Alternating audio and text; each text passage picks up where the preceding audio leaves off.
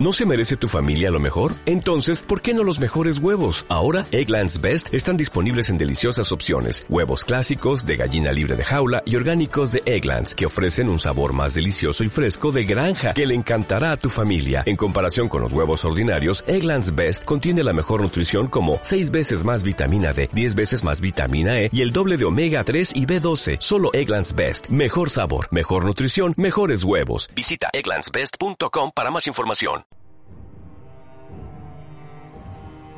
Aaron Russo, que fue un conocido director de cine de Hollywood por películas como Trading Places, Teachers o America Freedom to Festing, entre otras, reveló en una entrevista que le realizó el famoso investigador americano Alex Jones a principios del año 2007 una serie de acontecimientos y secretos que le contó en privado Nick Rockefeller.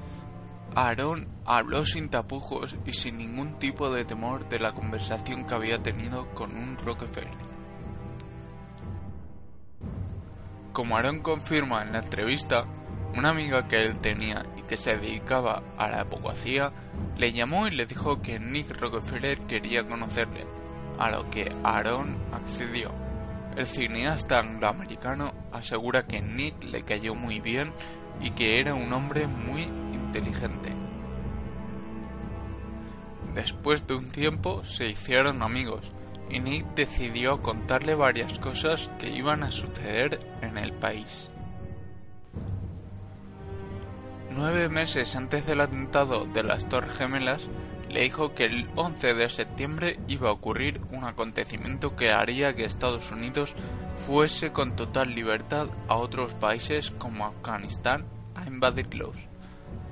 Le comentó que también iban a invadir Irak para hacerse con sus campos de petróleo y establecer una base en Oriente Medio que formaría parte del nuevo orden mundial. También tenía previsto perseguir y acabar con Hugo Chávez. En un pedazo extraído de la entrevista completa habla de ello y dijo que se vería por la televisión y en los medios de comunicación soldados yendo a buscar a supuestos terroristas a cuevas, terroristas que no existían, por lo tanto nunca encontrarían a nadie. Esto lo comentó entre carcajadas. También menciona que habría una guerra contra el terrorismo, guerra en la que no había ningún enemigo verdadero y que todo sería un gran fraude. Pero esa es la manera para que el gobierno controle a la población americana, afirmaba. Aaron cuenta que Nick Rockefeller se tomaba todo esto a cachondeo y como si fuese un simple juego. Va a haber una guerra contra el terror y se reía. ¿Por qué crees que el 11S ocurrió y después nunca ha vuelto a pasar? ¿Tú crees que la gente que lleva nuestra seguridad son tan buenos? ¿Que la gente que hizo el 11S no lo podrían volver a hacer? Venga ya, es ridículo.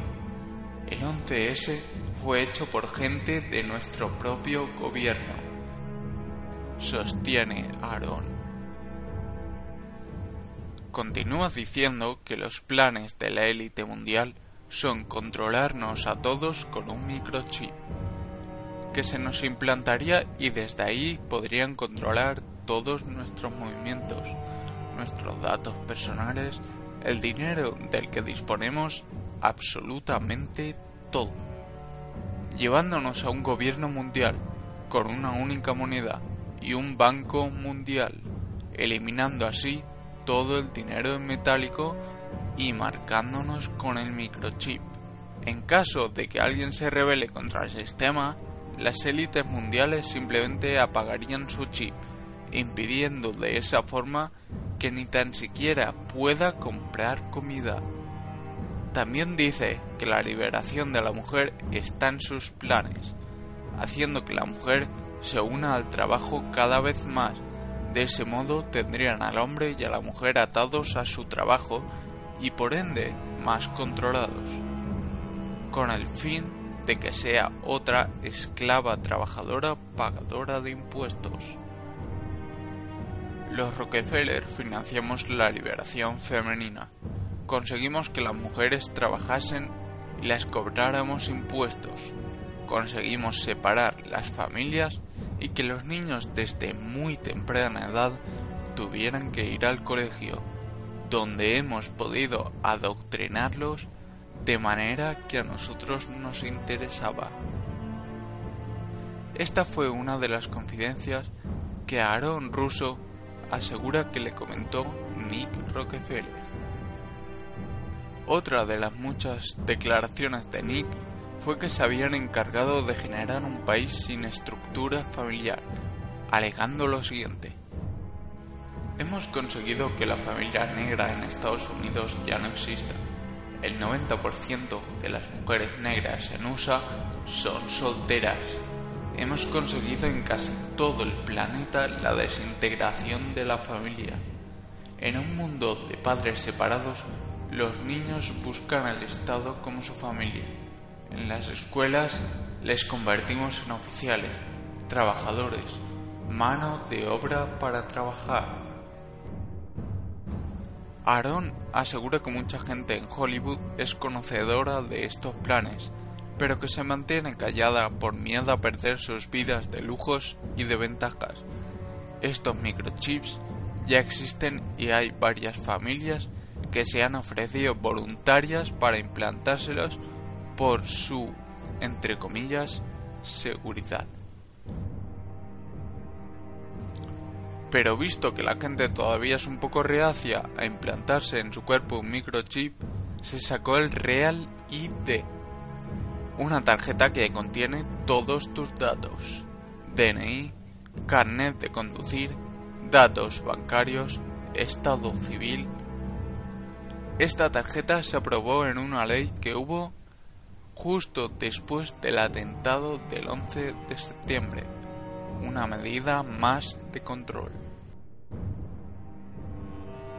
En agosto de 2007, unos meses después de la entrevista a Aaron Russo en la que desvelaba todas estas declaraciones, este moría de cáncer. Un trágico final para una persona que decidió contarle al mundo los oscuros planes de las grandes élites mundiales. Aaron concluía la entrevista con una célebre frase de Edmund Burke. El mal solo puede prosperar si los hombres buenos no hacemos nada.